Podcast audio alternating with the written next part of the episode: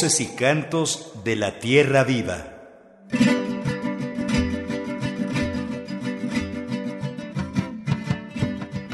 Muy buenos días, buenos días.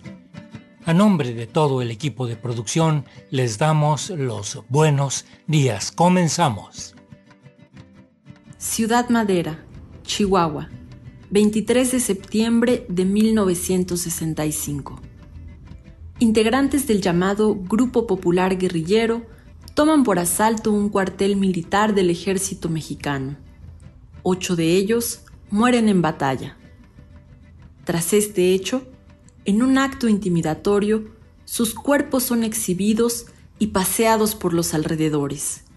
El objetivo es aleccionar a sus simpatizantes, atemorizar a la población y desalentar cualquier tipo de organización. Este acontecimiento, conocido como el asalto al cuartel Madera, marcó el inicio de los movimientos armados que surgieron en México durante los años 60 y 70 del siglo pasado.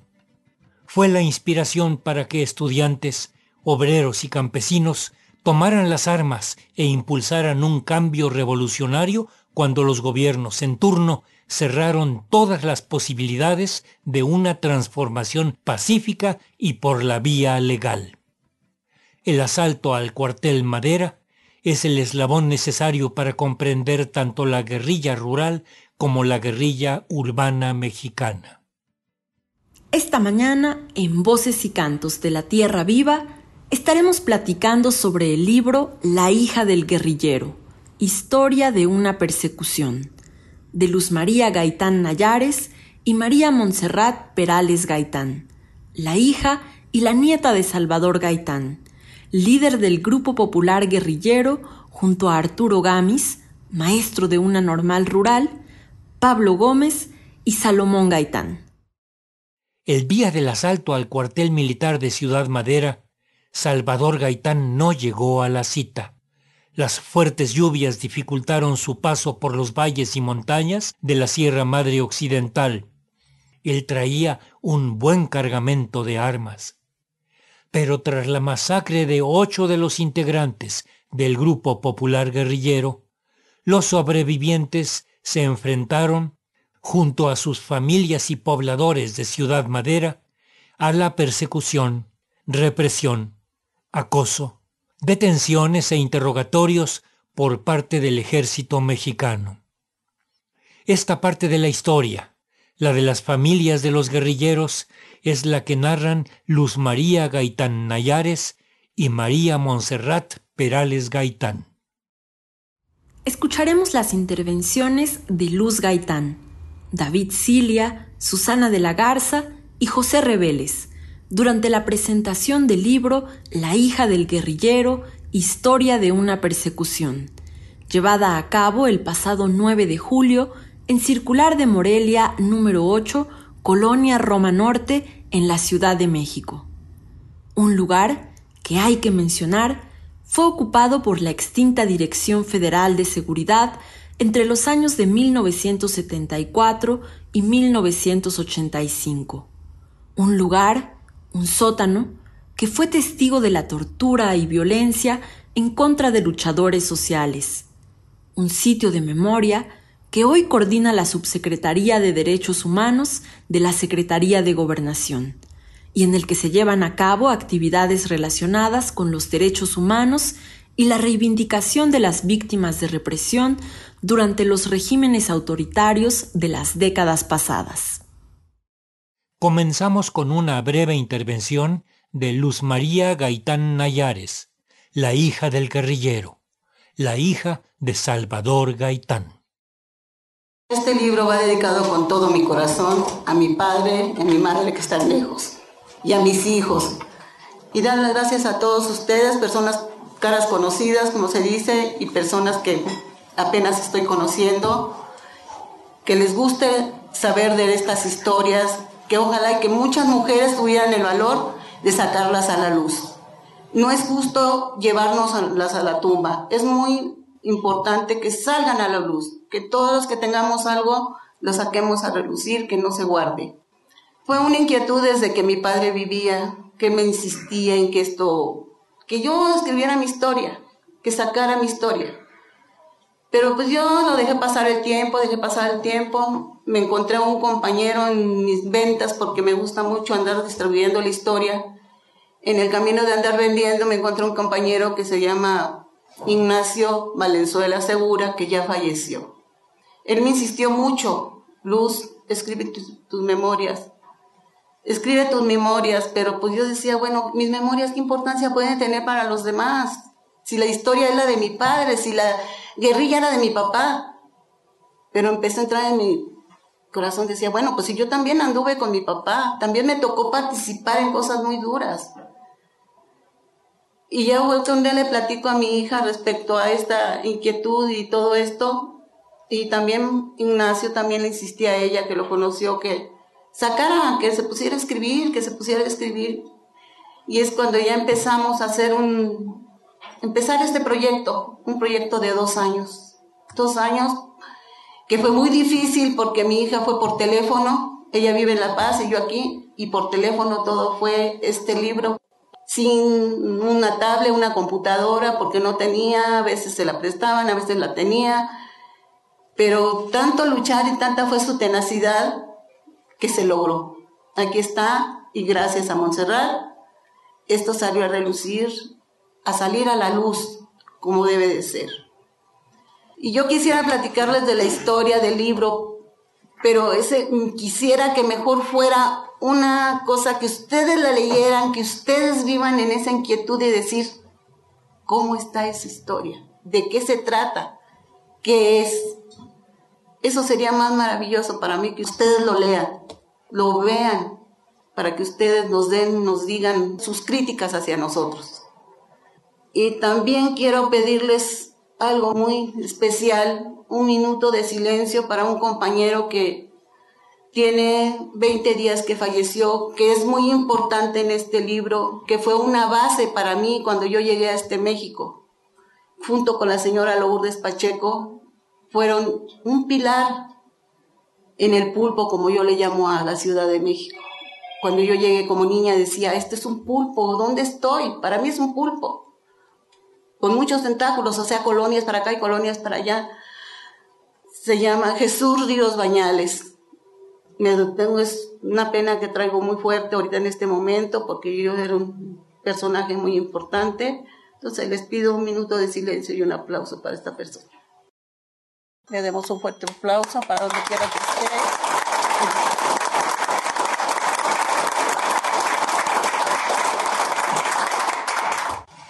Hay anécdotas muy buenas, allí en este libro van a reír, trae cosas tristes, mucha alegría. El mejor recuerdo que yo tengo y me llevaré a la tumba fue haber vivido en un rancho entre muchas flores amarillas. Esa era mi dicha, correr entre las flores, andar recogiendo ejotes, andar recogiendo calabazas, andar en aquel lugar tan hermoso que era el rancho de mi padre. Eso fue lo más hermoso de mi vida, vivir al lado de mi padre, al lado de un hombre al que le llamo yo el hombre de fina estampa, que nunca voy a olvidar, porque sigo todavía con la esperanza de que un día va a llegar. Ha sido una pesadilla para mí que no puedo despertar. Es algo muy grande. Al hombre que yo admiraba, yo era para mí todo, era mi consejero, era mi padre, era todo para mí. Entonces, es imposible que este momento para mí sea de mucha alegría. No puedo tener esa alegría porque yo la quisiera tener, pero me hace falta algo, un pedazo de mi corazón. Entonces, pues les agradezco a todos, no tengo ya más palabras que decirles. Muchas gracias por estar aquí conmigo y acompañarme. Gracias.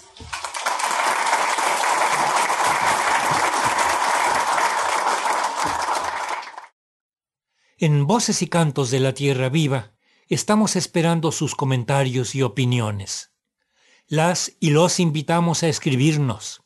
Estamos disponibles en WhatsApp, Telegram y Signal en el número 55 35 70 67 21.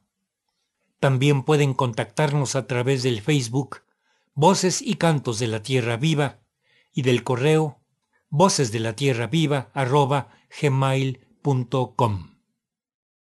Tenemos un mensaje sobre nuestro programa del viernes pasado, titulado Los maestros que México necesita, Milpa y Educación. Santiago comenta, Buen día. Escuchando a Joel Aquino sobre sus conocimientos explícitos de la vida en el campo, decimos que México es centro de origen y diversidad de muchas plantas cultivadas y auspiciadas. Se trata de un proceso de domesticación y coevolución extraordinariamente rico basado en formas de vida y relaciones comunitarias de larga duración. Los maíces nativos y otros productos de las milpas campesinas, como frijoles, calabazas, quelites, chayotes, chiles, son seleccionados intercambiados, sembrados y cuidados por manos indígenas y campesinas. Esa rica agrodiversidad ha garantizado a los pueblos originarios una alimentación sana y diversa. Las semillas son portadoras de vida, de una vida nueva y de un mundo nuevo, autónomo, justo y libre. La defensa de la tierra y el territorio permite practicar un autogobierno, sistemas de cargo al servicio del pueblo, trabajo y visión en común. En la milpa está la educación, la salud, la cultura y la vida. Por su parte, Metz Torres nos envía lo siguiente.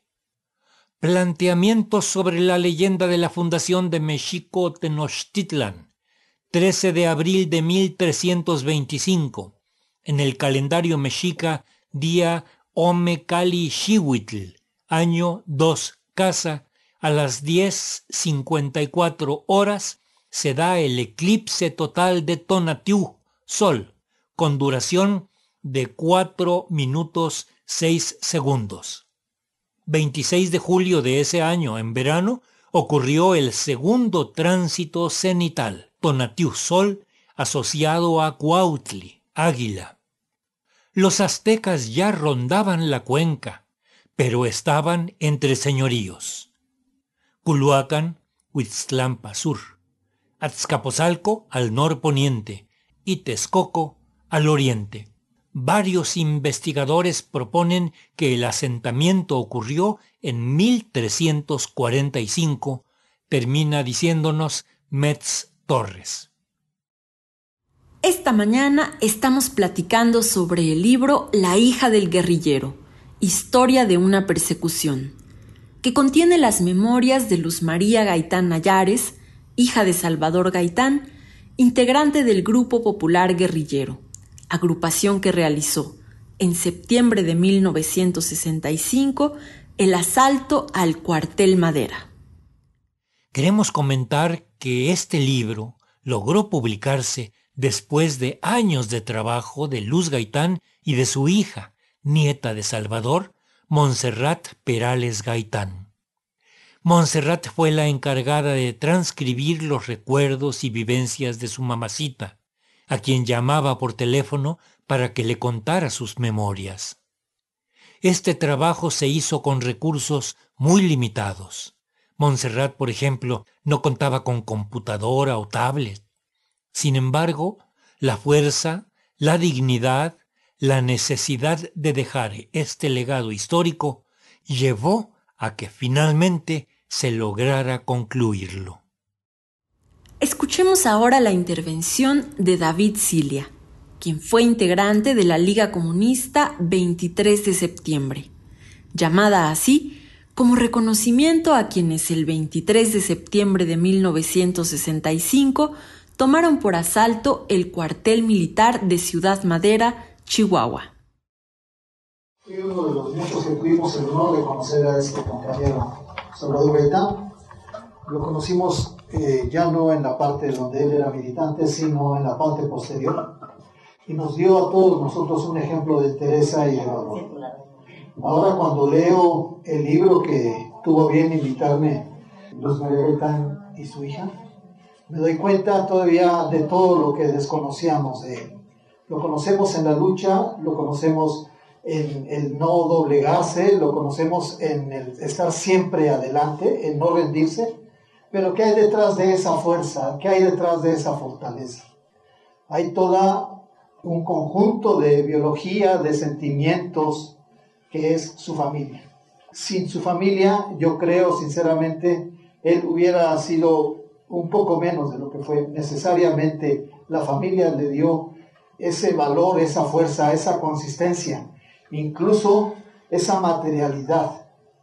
El libro que ustedes espero que compren y que lean tiene, desde mi punto de vista, tres características fundamentales. El primero es la honestidad, la honradez con la que se escribe.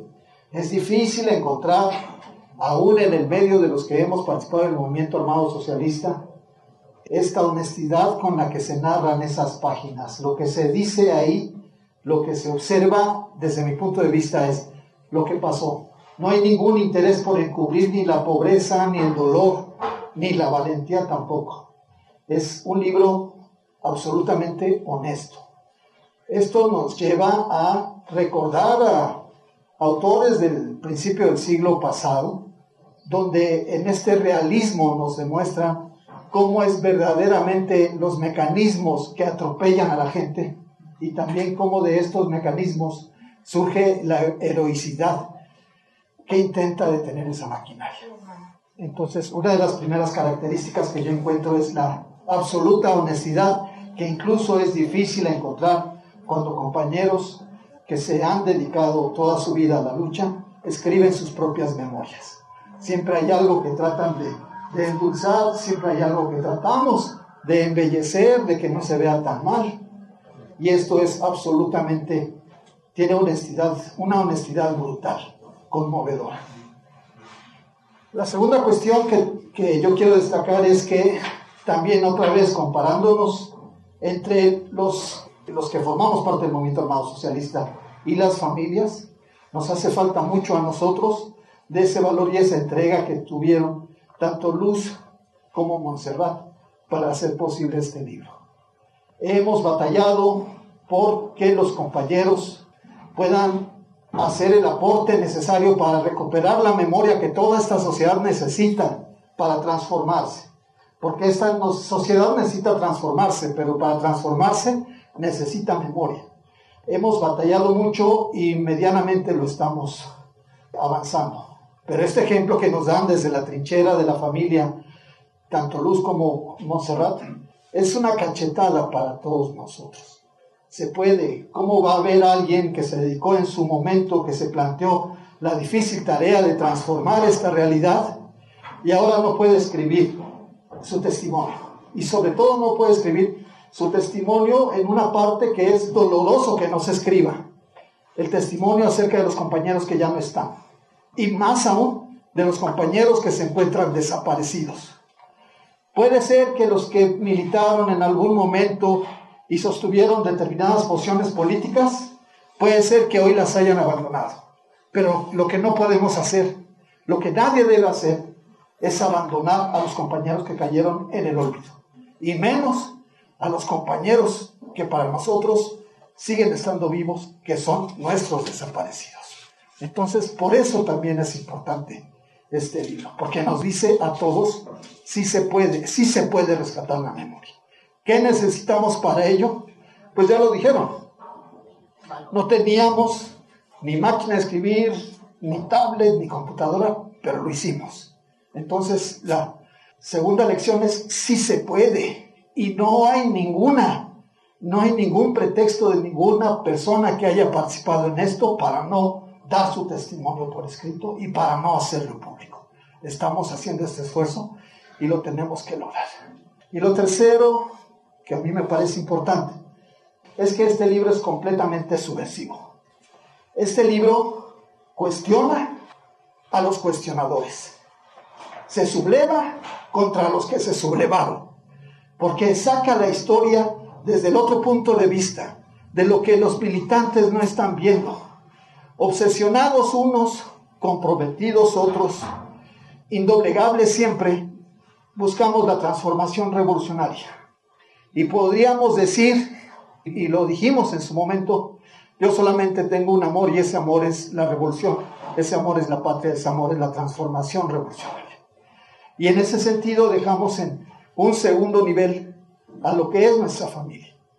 Cuando cualquier militante lea este libro, tendrá que dárselo a leer a sus propios hijos y tendrá que dárselo a leer a sus esposas y tendrá que someterse al juicio de lo que en nuestra empalagosa mirada de nuestro pasado no hemos visto. Todo lo que hemos causado, sin quererlo, sin deberlo y sin buscarlo, pero que tenemos también que reconocer que tuvimos esa falla de considerar el amor a la revolución y el amor a la familia como si estuvieran en un plano, pero a nivel secundario. Son dos niveles de participación, el ser humano como ser humano como tal y el revolucionario. Como revolucionario no podemos tener más que el, más alto objetivo de la revolución, pero como seres humanos también tenemos la obligación de estar y de proveer y de estar presentes con nuestros hijos. No siempre se puede y nosotros lo tenemos muy claro y lo sufrimos así también. Pero para muchos de nosotros también es necesario que digamos que en algunos momentos debimos de haber prestado tanto a la revolución como a la familia nuestra total dedicación.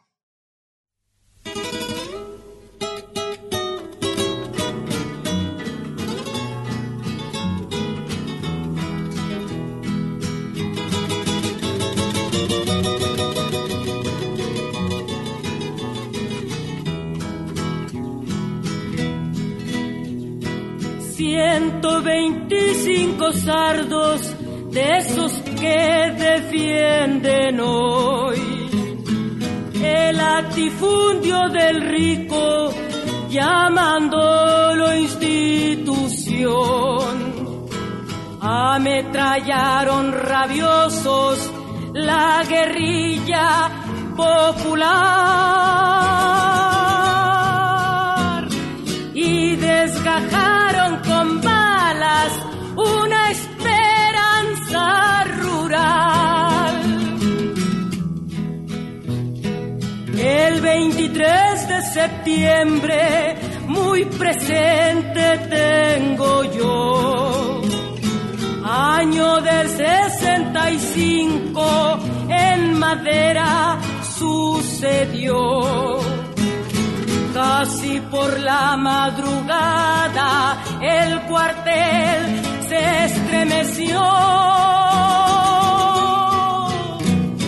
Arturo Gamis llegaba con los hombres que escogió. Portaba rifle muy bueno, carabina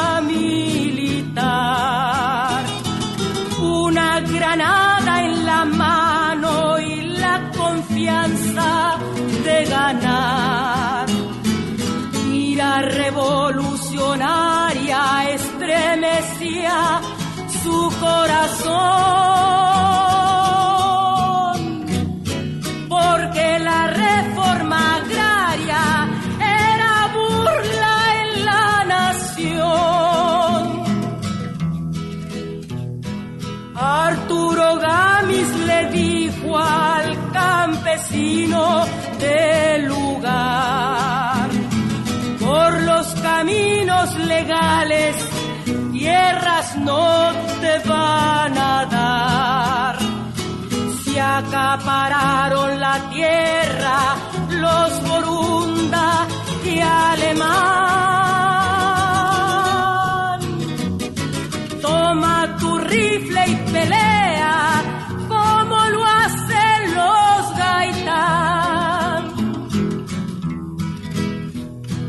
Lo persiguieron soldados y Arturo los desarmó.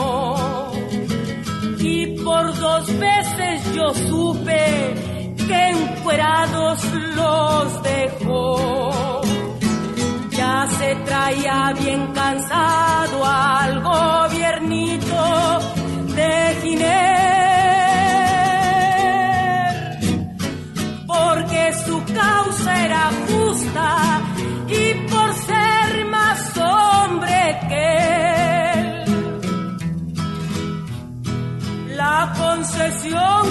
gobierno alemanista dio a Tuyet para que explote los bosques de Chihuahua.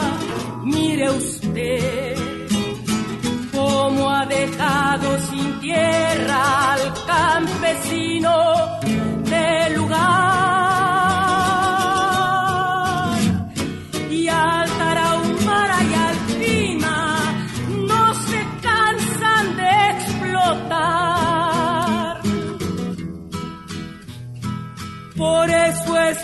Pablo Gómez no se pudo contener.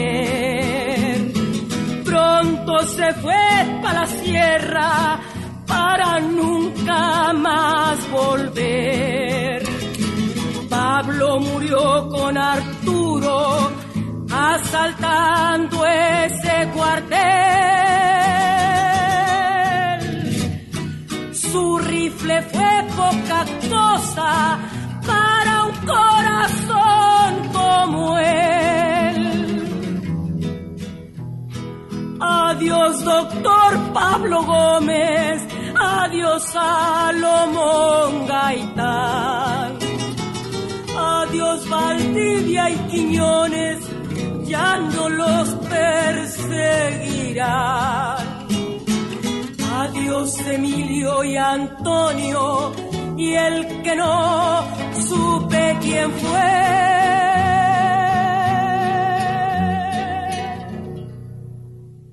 Arturo Gamis no ha muerto y ustedes saben por qué. Acabamos de escuchar el corrido de Arturo Gamis de Judith Reyes, una mujer que acompañó la lucha de Ciudad Madera y muchas otras luchas, primero como periodista improvisada, después como cantante, y en muchas ocasiones apoyando en la logística de las movilizaciones como cualquier militante de base. Hace poco, un grupo de cantautoras, entre ellas Cecilia Toussaint, Iraida Noriega, Leticia Servín y los productores Juan Pablo Villa y Josué Vergara, grabaron el disco Alas para un canto libre, tributo a Judith Reyes del que esperamos hacer muy pronto un programa especial. Antes de seguir escuchando algunas de las intervenciones ocurridas durante la presentación del libro La hija del guerrillero, historia de una persecución, queremos mencionar y recalcar que el asalto al cuartel Madera en septiembre de 1965 no fue el acto de un grupo de hombres que decidieron por la libre tomar las armas, sino que esta acción fue el resultado de un movimiento social que se venía dando desde años antes en Ciudad Madera y en la región, una lucha agraria que buscaba expropiar latifundios de familias acaudaladas y acabar con el saqueo forestal por parte también de unas cuantas familias. Era además resultado del bloqueo de la vía pacífica y legal como caminos de transformación, en 1964 el gobernador de Chihuahua ordenó cerrar las escuelas normales, encarceló a líderes sociales en Ciudad Madera. Escuchemos, ahora sí, la palabra de Susana de la Garza, viuda de Carlos Montemayor, quien dedicó dos libros al tema del que estamos platicando esta mañana, el asalto al cuartel Madera. Uno de estos libros es el titulado las mujeres del alba, en cuya portada está el retrato nada menos que de Luz Gaitán, y Las armas del alba, el que relata los hechos del asalto al cuartel Madera. Conocí a don Salvador Gaitán en el 2003 en la ciudad de Chihuahua. No recuerdo si en el hotel en el que acostumbrábamos Carlos y yo hospedarnos o en casa de Lalo Gómez Caballero el 23 de septiembre en la comida en la que se reunieron varios de los integrantes del asalto al cuartel Madera. Algunos de ellos no se habían vuelto a ver desde ese suceso. Vienen a mi memoria varias anécdotas que nos contaba. Una de ellas era de un enfrentamiento con los judiciales y cuando el parque se estaba agotando, ve bajar de pronto del cerro a caballo a su hermano Salomón y a su sobrino para hacerles fuerte, y fue como pudieron repeler el ataque. Lo gracioso aquí es que su hermano y su sobrino ya estaban muertos de hacía años. Y esto me hizo recordar porque en el libro van a, este, a leer algo que cuenta similar sobre don Salvador Gaitán. No se las platico para que lo lean. Don Chava nos contaba sus enfrentamientos con tal gracia y lujo de detalles que lo podíamos recrear en nuestra imaginación. Era dicharachero, un hombre muy vital, lleno de energía. Entre risas, durante un desayuno, nos comentaba que, si se resbalaba del caballo y se desnucaba, nadie creería que la muerte hubiera sido accidental. ¿Quién lo diría? ¿Qué forma más absurda de morir para un gran guerrero que enfrentó todos los peligros siempre en la búsqueda de sus ideales? A Luz María la conocí un domingo en el 2009, cuando Carlos lo citó en la casa con la intención de realizar una entrevista para su libro Las Mujeres del Alba. Fue una larga entrevista que inició a mediodía. Yo me dispuse a preparar algo de comer y después de hacerlo prosiguieron con la entrevista. Cuando la tuve frente a mí, percibió una mujer bella, dulce, de mirada triste y melancólica y con un gran corazón. El gran cariño y admiración hacia su padre no lo ocultaba, siempre atenta y presta a cualquier petición de don Chava. Luz María es una mujer que a muy corta edad tuvo que madurar y cargar con una enorme responsabilidad y una vida de carencias, riesgos, hambre y angustias que enfrentó por amor a su madre, a sus hermanitos y a la lucha de su padre. Ahora veo a la mujer que ha podido enfrentar su pasado a pesar del dolor que le causa recordar cada suceso. La mujer que trató de entender la actitud apagada y dura de su madre y que al pasar de los años y encontrarse aquí, hace dos años, en este lugar sórdido, donde se percibe el horror, el dolor y el suplicio de los detenidos, aquí fue donde entendió que la tortura, violación y vejación sufrida por su madre, allá en el cuartel de madera, se asemeja a este lugar y es cuando pudo comprenderla. Aplaudo la maravillosa idea de la madre y de la hija, Luz María y Montserrat, de construir su historia al ir hilvanando sus recuerdos, recuerdos dolorosos pero sanadores a través de los cuales se dieron cuenta de qué están hechas.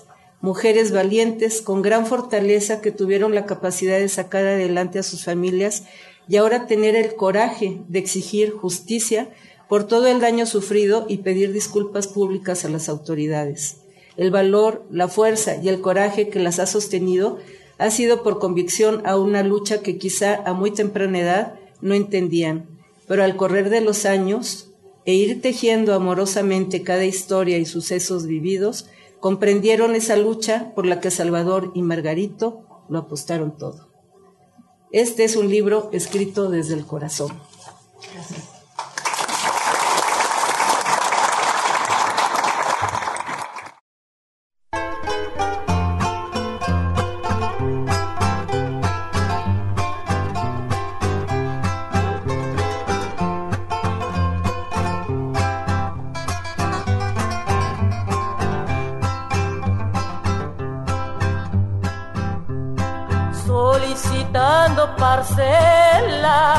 Los años fueron pasando. Cárdenas daba la tierra y Alemán la iba quitando. Inafectabilidades que nos mandaron al cuerno. A mí me dejó sin tierra este gobierno. Cuando invadí latifundios, me echaron los federales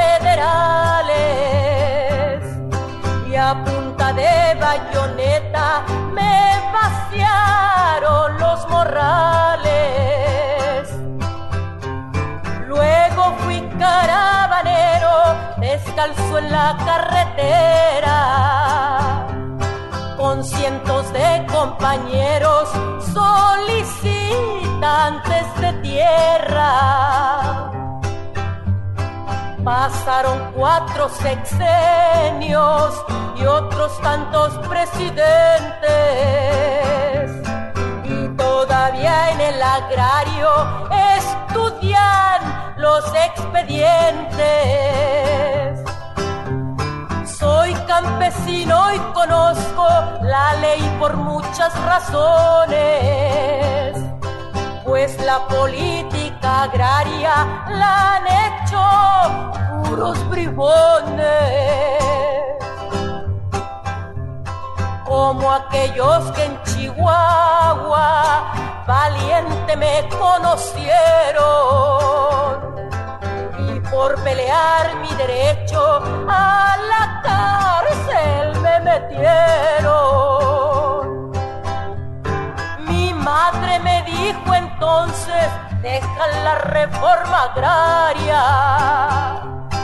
Le contesté que no fuera contra revolucionaria.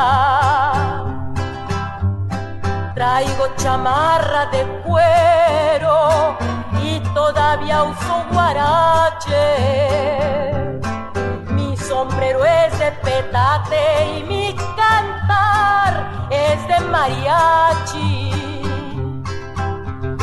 Dicen que quieren matarme y les parece sencillo pues que preparen la tropa que ayer mató a Caramillo. Constitución mexicana, válgame tanta belleza. Ya me cansé del gobierno que hoy paga por mi cabeza Vuela paloma ligera, ya sabes de qué se trata. De morir, que me muera gritando, ¡Viva Zapata! Como sabemos, este domingo primero de agosto se realizará la consulta popular para que aprobemos o rechacemos que se lleven a cabo acciones para esclarecer las decisiones políticas tomadas por los gobernantes del pasado. La pregunta sometida a consideración es, ¿estás de acuerdo o no en que se lleven a cabo las acciones pertinentes con apego al marco constitucional y legal para emprender un proceso de esclarecimiento de las decisiones políticas tomadas en los años pasados por los actores políticos encaminado a garantizar la justicia y los derechos de las posibles víctimas. En Voces y Cantos de la Tierra Viva queremos invitarlas e invitarlos a participar en esta consulta. Consideramos que es un paso muy importante hacia la construcción de una democracia en la que las y los ciudadanos tengamos una participación más activa, la democracia participativa.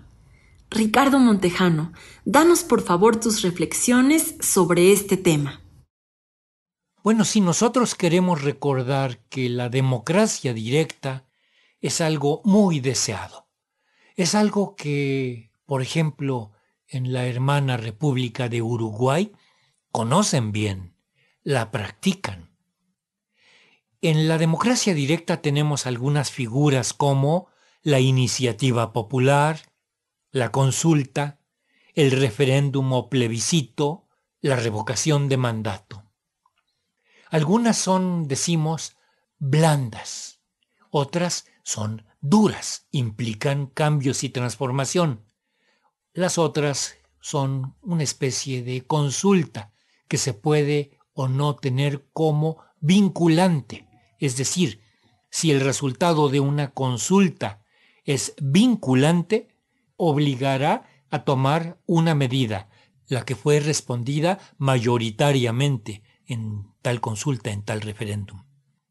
La revocación de mandato también es una medida de las que llamamos duras, porque implica la destitución de un gobernante por su mal ejercicio y la obligatoria necesidad de escoger otro. La democracia directa es la que se ejerce fundamentalmente por las asambleas. En nuestros pueblos, en las comunidades originarias, la asamblea es la máxima autoridad, es la que decide en última instancia los pasos a dar por una comunidad. Ahora ya con las redes sociales, ahora ya con el Internet tan desarrollado, se está hablando de una democracia que algunos llaman wikidemocracia, que es la posibilidad de tomar decisiones masivamente, millones de personas, para lograr un objetivo determinado.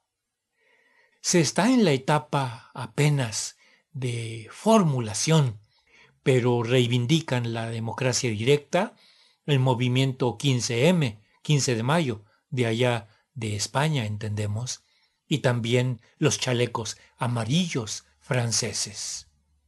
No se diga las comunidades de los pueblos originarios de México en lucha. Para el equipo de producción de Voces y Cantos de la Tierra Viva, es muy importante mantenernos en contacto con ustedes. Las y los invitamos a enviarnos sus comentarios y opiniones. Pueden hacerlo a través del 55 35 70 67 21. Estamos disponibles en WhatsApp, Telegram y Signal. También a través del Facebook Voces y Cantos de la Tierra Viva y del correo voces de la tierra viva gmail.com. Esta mañana hemos estado platicando sobre el libro La hija del guerrillero, historia de una persecución, de Luz María Gaitán Nayares y María Montserrat Perales Gaitán, hija y nieta de Salvador Gaitán, un hombre que formó parte del Grupo Popular Guerrillero, el antecedente histórico de la guerrilla mexicana. Salvador Gaitán fue uno de los sobrevivientes del ataque al cuartel Madera, pues por las lluvias no logró llegar a la cita. Él fue un hombre que dio su vida entera a la lucha social. Falleció hace diez años, en abril de 2011. En un accidente fue atropellado allá en el estado de Sonora.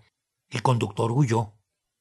Escuchemos ahora la intervención del periodista José Reveles, quien se ha especializado en temas de violaciones a los derechos humanos. Muchísimas gracias por la invitación de Luz María Gaitán Nayares y de su hija María Monserrat Perales Gaitán, quienes eh, no solo hicieron un gran esfuerzo de memoria un gran esfuerzo literario, porque así hay que llamarlo, un doloroso recordatorio de todo lo que sufrieron, todo lo que vivieron, pero sobre todo, como acabo de decir, lo hicieron con el corazón. El corazón por delante para contar no una epopeya, no una épica guerrillera, no las batallas que seguramente podían haberse contado y que hemos leído muchos libros en donde es el tema recurrente, esta forma de hasta de querer eh, adornar algún episodio que no estuvo del todo correcto para el autor, pero aquí no hay nada oculto. Hay una desnudez del alma absoluta, que es lo que nos lleva a pensar que este libro es un libro único. Para mí es un libro que marca la historia ¿Por qué? Porque está contado desde ese punto de vista de la familia eternamente solidaria, eternamente acompañando, solidarizándose con las luchas de Salvador Gaitán y de todos los compañeros. Es toda una, toda una vida de acompañamiento, de solidaridad y contado desde el punto de vista de las mujeres que normalmente permanecen ocultas en estas luchas. O sea, aparecen los nombres de los jefes guerrilleros, de quienes se lanzaron a la lucha armada, pero no, no se rescata la vida de quienes estuvieron detrás para que esto pudiera ocurrir. Y no digo que, que haya sido nada más estar detrás, era una participación tan consciente, tan solidaria, como la anécdota que, cuentan de que había dinero para la lucha que de pronto le entregaban a Salvador Gaitán y él jamás lo tocaba aunque tuvieran hambre sus hijos. Y lo mismo ocurría con la mamá. La mamá se dormía encima del dinero y podían estar llorando por falta de alimentación los pequeños en ese momento, pero jamás ese dinero jamás se tocaba, era sagrado absolutamente. Entonces creo que eso, eso le da un, valor al libro que es diferente de los demás por estos enfoques tan humanos, tan cotidianos, tan llenos de, de ese amor que, que privó en esta familia. Esto no quiere decir que no se cuenten cosas, se cuentan cosas terribles como eh, el hecho de cuando pasearon los cuerpos de los, algunos de los guerrilleros que fueron muertos en el asalto al, cuartel de madera y que eh, incluso el cura del lugar no les quería rezar una misa. O sea, no, les querían dar una, una caja los soldados para enterrarlos, no, no darles una caja, permitirles llevar una caja, porque decían, tierra quieren, pues hasta que se harten a la tierra, ¿no? Directamente. Y como este tipo de, de recuerdos llevan a poderlos contar, pero sin perder de vista el lado estrictamente humano de la vida. Me parece que entre estas anécdotas que yo recuerdo, hablan de estas eh, torturas de gente que colgaban, ¿no? Para tratar de hacer que confesaran en dónde estaban, si es que lo sabían, o ellos daban por hecho que sabían dónde estaban sus hijos y nietos, al, abuelo Rosendo, por ejemplo, ¿no? O cómo a los niños les daban manzanas para tratar de sobornarlos y que dijeran, están por tal lado o se fueron para tal rumbo, ¿no? Cómo hasta le negaban los desayunos del y como ustedes saben, en esa época pues, eran gratuitos o propiamente gratuitos, y por el hecho de ser familiares de un luchador social, se le negaba. Me parece que incluso las, anécdotas muy personales, de que cuando estaba chiquita no, no soportaba tomar leche, que empezó a tomar ni más ni menos que frijoles y café.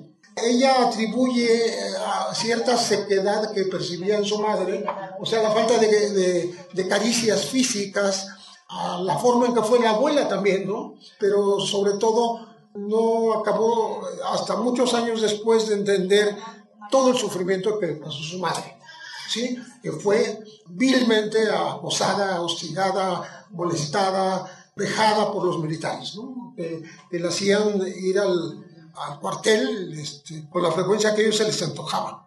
Entonces, eh, creo que es necesario leer este libro, tener una visión diferente de, de las cosas sin perder de vista la, la, perspectiva justamente de gente que se entregó a la lucha, a la lucha social, que no nada más en el momento del asalto al cuartel Madera, eso no pudo llegar a Salvador, pero, pero que sus compañeros ahí estaban, sino muchos años de lucha, una lucha de toda la vida.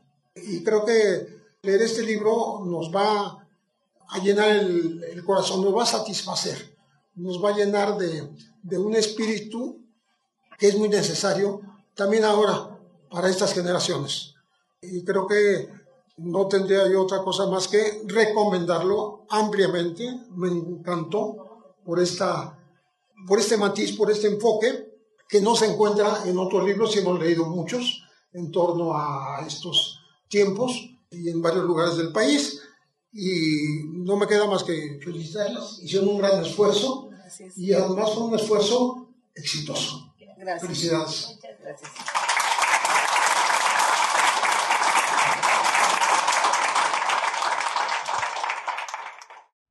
Para quienes deseen adquirir el libro La hija del guerrillero, Historia de una persecución, pueden ponerse en contacto directamente con Montserrat Perales Gaitán, nieta de Salvador, nieta del guerrillero. Su número es 6121 5991 62. Lo repetimos. 61 21 59 91 62. Además, hoy a las 12 horas se llevará a cabo una presentación virtual. El Seminario del Movimiento Armado Socialista Mexicano invita a la presentación editorial La hija del guerrillero, Historia de una persecución, que se realizará a través de las redes sociales del Instituto Nacional de Estudios Históricos de las Revoluciones de México.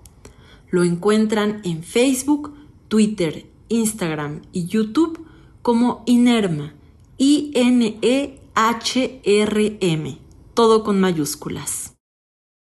Para finalizar esta emisión de Voces y Cantos de la Tierra Viva, escuchemos una última pieza musical, Los Mártires de Madera, de Nacho Cárdenas.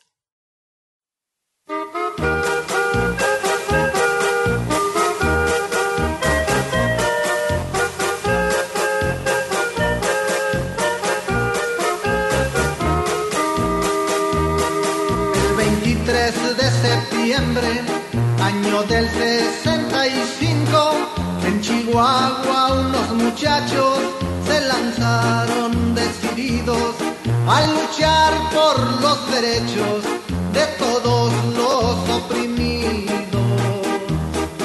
Eran trece, ocho cayeron durante aquella jornada que señala un camino para construir su patria a la masa empobrecida, campesina y proletaria. El gobierno dijo que eran locos mal aconsejados y como torpe venganza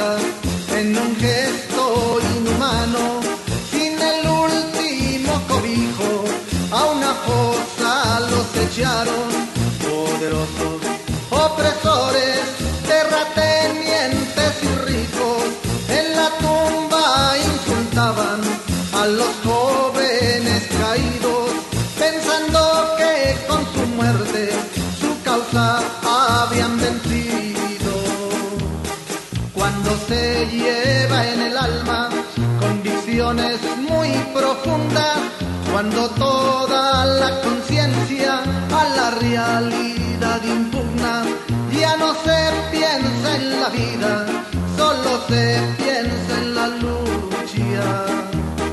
Si se triunfa es más pronto el mañana que se anhela, si derrotan el intento, el ejemplo es el que queda.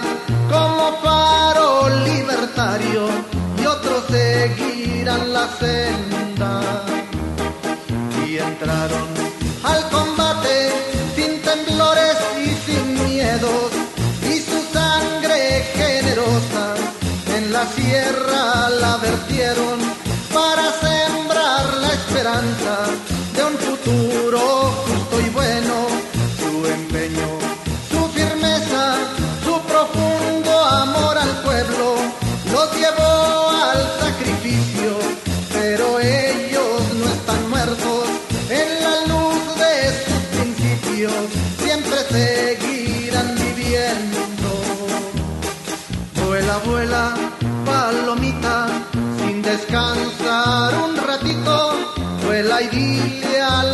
las muchachas de la normal de Saucillo que cayó Pablito Gómez, su profesor más querido. Luego reanuda tu vuelo entre los verdes nogales y dile a los muchachos de la normal de Salaices que cayó Miguel Quiñones defendiendo